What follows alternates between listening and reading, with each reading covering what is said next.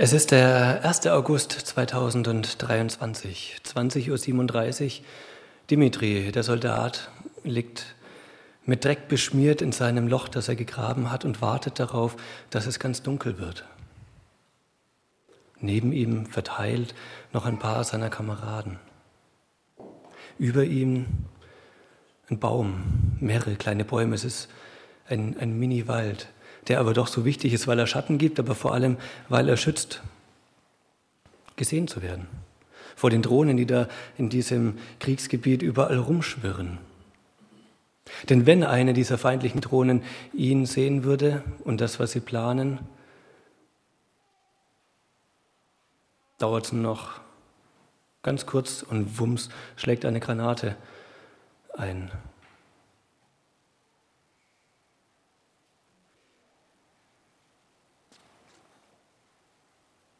Eine Drohne, die über ihm schwirrt, wird von ihm gar nicht gesehen, die sind so weit weg.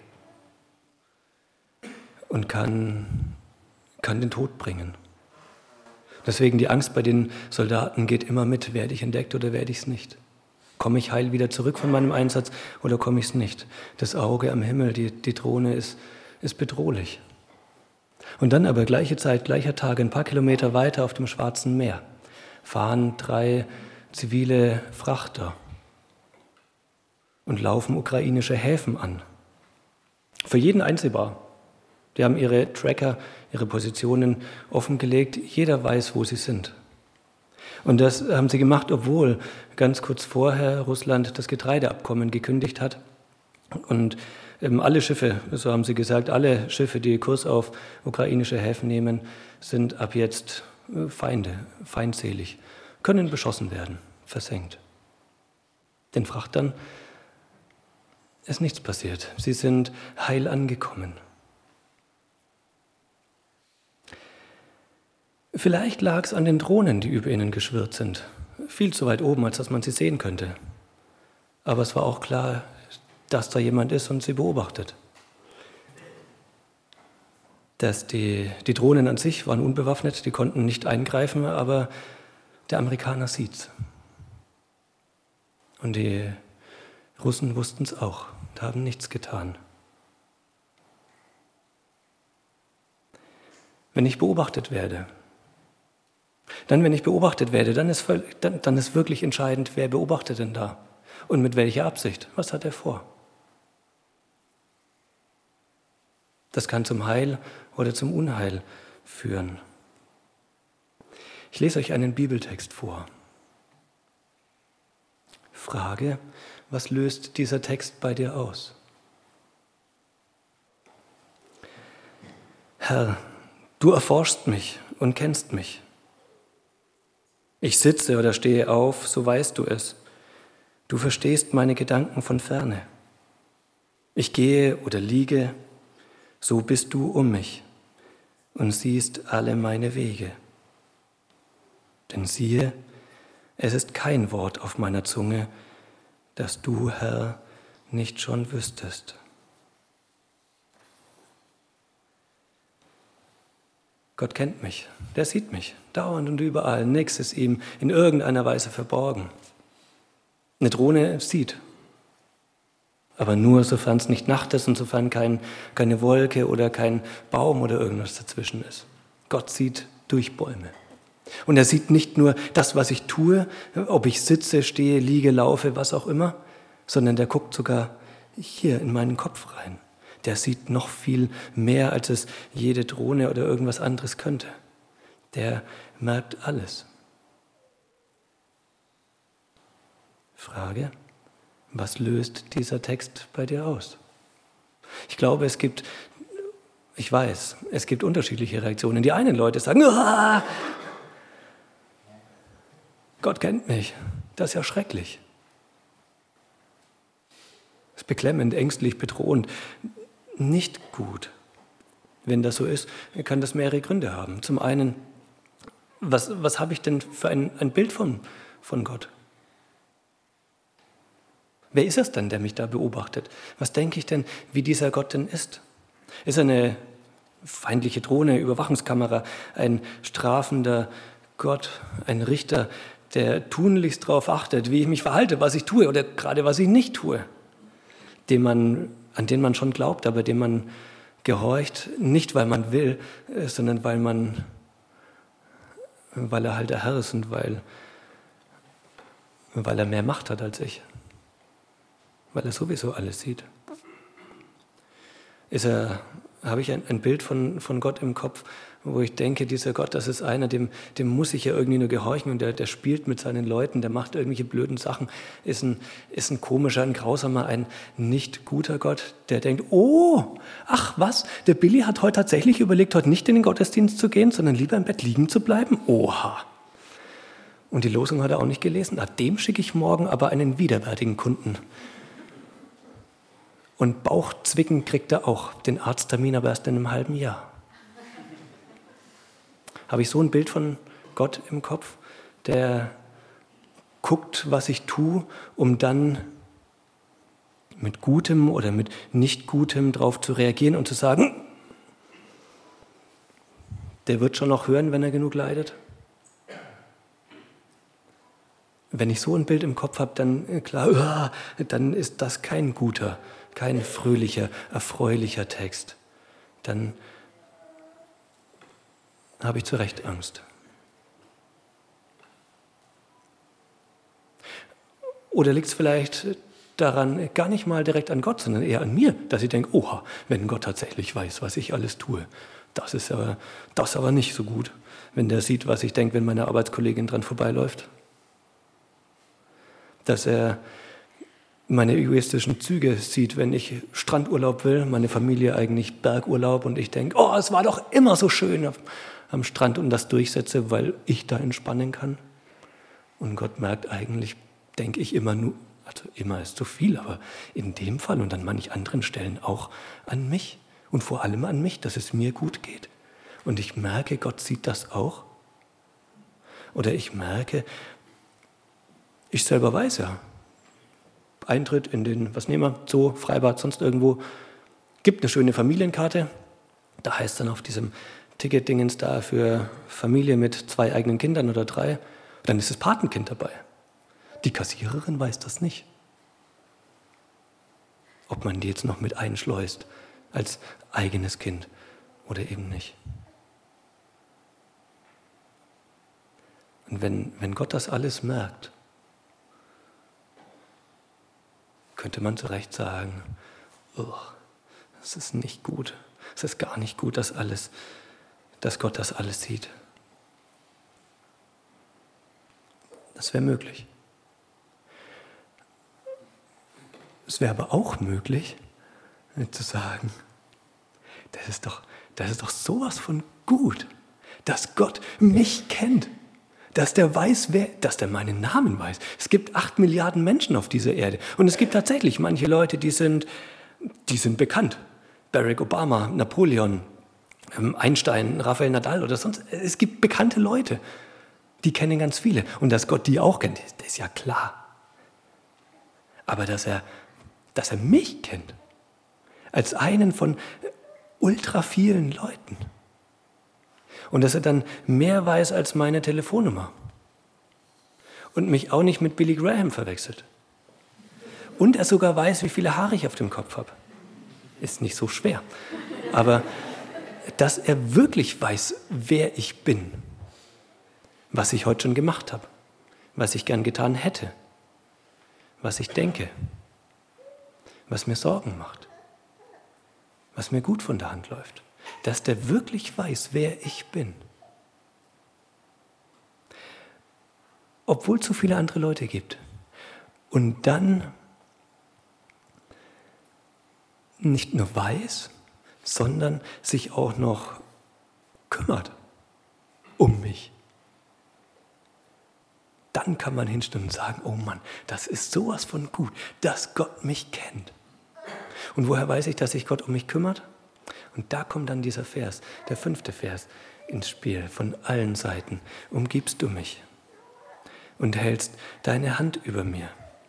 Klingt ja glatt so, als ob Gott seine er sich selber oder seine Engel um Lukas oder mich oder alle Christen irgendwie so rumstellt, sodass da nichts mehr irgendwie durchdringen kann, dass alles Böse, was da von außen reinkommt, dass das abprallt, wie auf so einer, einer Kuchenglocke, die über dem, einer Kuchenhaube, die über dem, dem Kuchen ist, dass die gierigen Kinderfinger da nicht vorschnell was naschen, dass da nichts rankommt.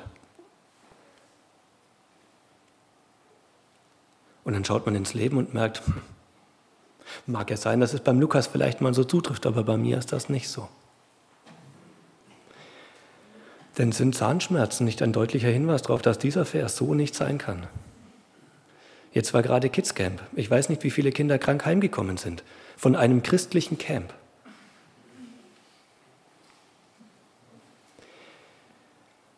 Ist das nur nett? Klingt halt gut, aber steckt nichts dahinter?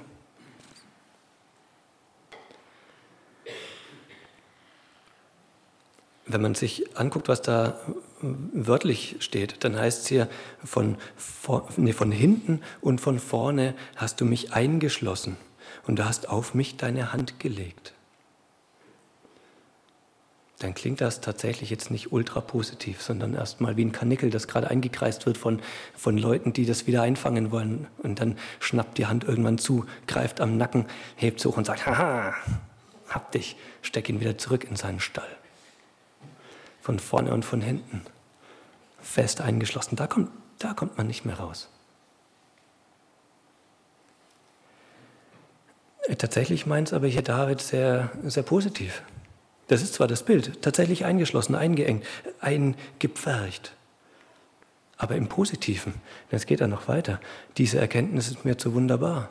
Das ist, das, das ist Wunder, das, ist völlig verrückt. Das übersteigt mein Denken erstmal. Die ist mir aber nicht im Negativen, sondern im Positiven. Das ist ja, das ist ja abgefahren. Das ist zu hoch für meinen Verstand. Das verstehe ich nicht. Ich kann es nicht begreifen. Aber es ist wunderbar, dass du, Gott, mich einengst, einschließt, dass du da bist, mich umzingelst. Denn dann kann ich dir nicht vorauslaufen. Ich kann dir nicht weglaufen. Ich kann nicht sagen, ach, ich bin viel schneller wie du. Ich führe dich dahin, Gott, wo du, da kennst du dich nicht aus. Ich habe mehr Ahnung vom Leben. Ich weiß, wie der Hase läuft. Das funktioniert bei Gott so nicht. Ich kann ihn nicht anführen, sondern er ist der, der lenkt und leitet. Und ich laufe nur hinterher in seiner Spur. Er ist immer vor mir. Und ich bin hinten dran, weil er vorausgeht. Ich kann aber auch nicht so langsam trödeln, dass Gott sagt, oh, Alter, ich überhole dich und lauf einfach mal schneller, wir kommen ja nie an mit dir. Ich schau mal, was da vorne ist und lass dich alleine zurück. Das macht Gott auch nicht, sondern der hat mich von vorne, ich komme nicht an ihm vorwärts vorbei, von hinten, ich, ich kann nicht langsamer sein als Gott sondern ich bin von ihm eingeschlossen im Positiven. Er geht mit und legt seine Hand auf mich.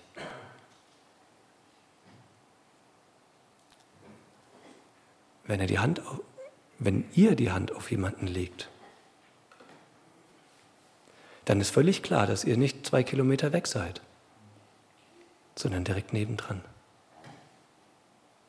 Wenn Gott die Hand auf jemanden legt, dann heißt es nicht, er fährt seinen Arm aus und ist dann im Himmel, nur der Arm ist da unten bei Gott und hüllt ihn ein oder vielleicht zerquetscht er ihn sogar in der Faust. Nee, sondern er legt die Hand auf und steht direkt nebendran.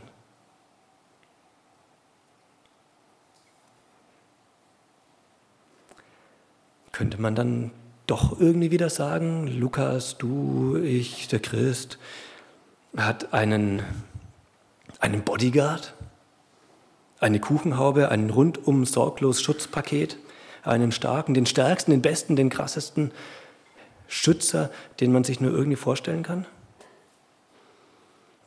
Nee, geht nicht. Denn David selber merkt in diesem Psalm, hinten raus lässt man oft weg, weil es nicht so schön klingt, aber wie geht's denn David? Er macht diese Erfahrung. Gott ist vor mir, hinter mir, der schließt mich ein, der legt seine Hand auf mich, der ist da mit mir, wo ich unterwegs bin. Und trotzdem sagt er fast am Ende, ach Gott, wolltest du doch die Gottlosen töten.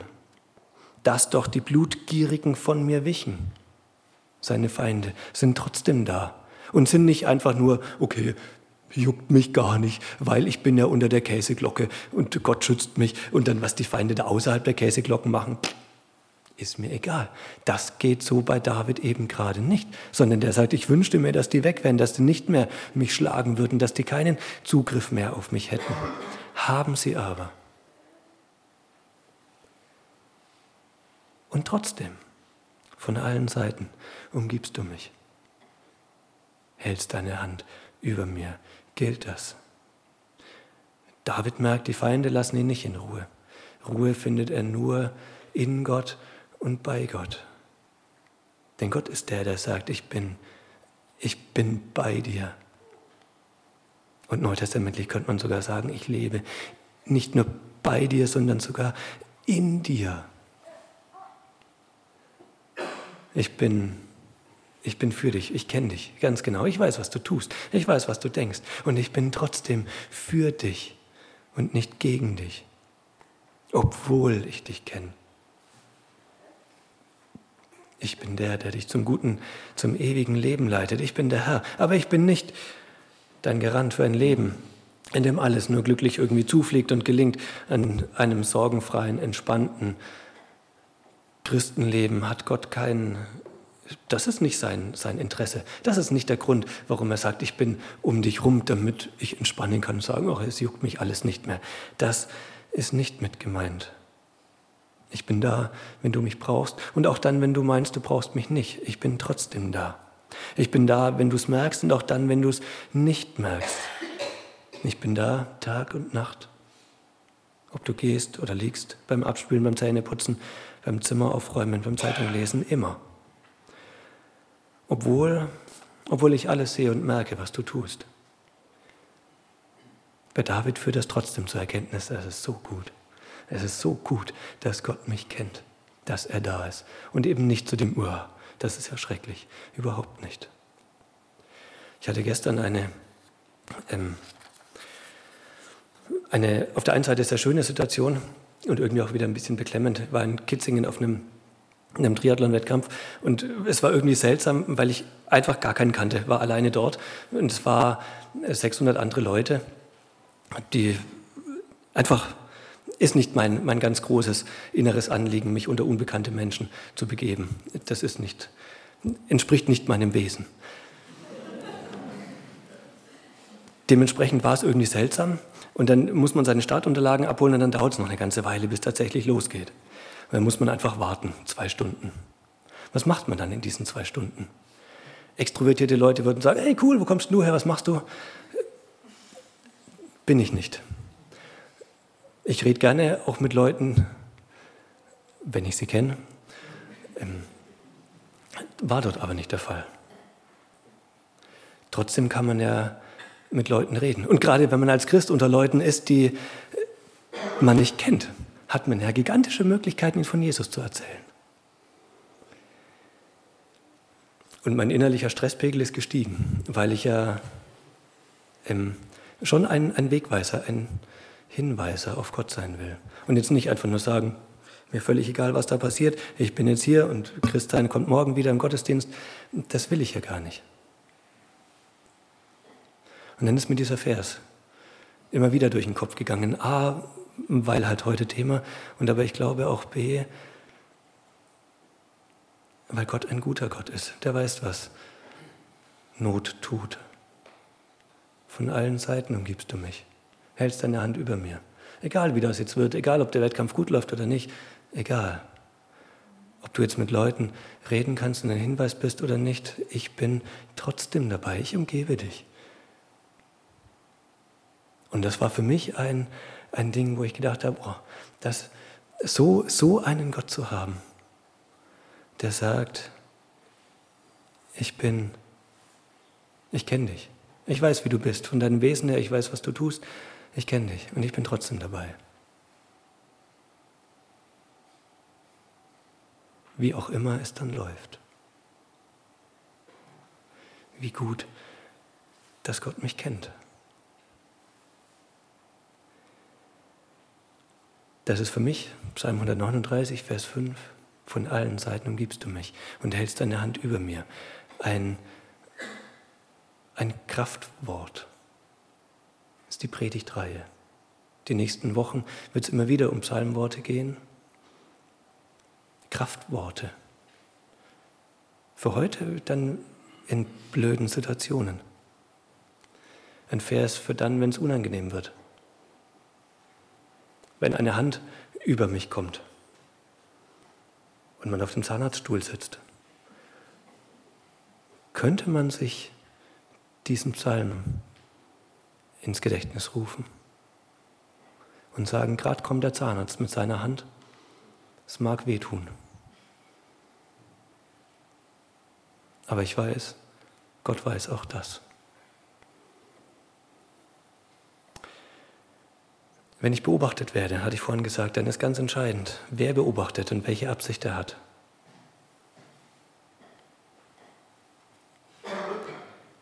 Wie gut, dass das der gute Gott ist, der mich sieht. Amen.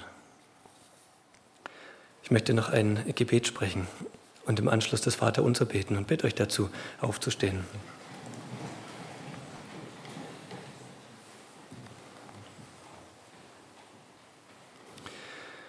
Herr Jesus Christus, wir danken dir sehr. Du bist ein, ein guter Gott, ein barmherziger, ein gnädiger, einer, der es gut meint mit seinen Geschöpfen, mit seinen Menschen, mit uns und, und mir. Danke dafür. Du kennst uns und siehst uns durch und durch. Du, du weißt alles. Wir können nichts vor dir verbergen und das ist auch gut so. Und obwohl du das alles siehst, bist du trotzdem für uns. Wir danken dir dafür. Und da, wo es uns manchmal schwerfällt, das auch positiv zu sehen, da hilf uns, dich tatsächlich richtig zu erkennen und zu merken, wer du bist und, und was du mit uns Gutes vorhast. Dass du einer bist, der zum Leben führt und nicht zum, zum Unheil.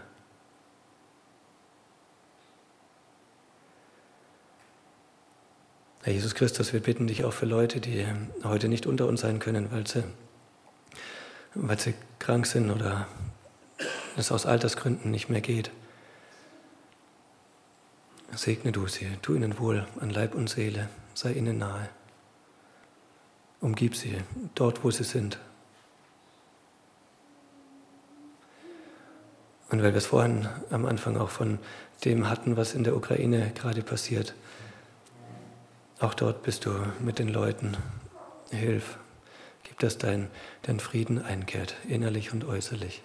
Hilf, dass das Morden aufhört. Es ist deine Welt, deine Schöpfung. Gib, dass wir sie nicht zerstören. Du bist der Herr, du bist der Souveräne, du bist der Gute. Dir sei alle Ehre.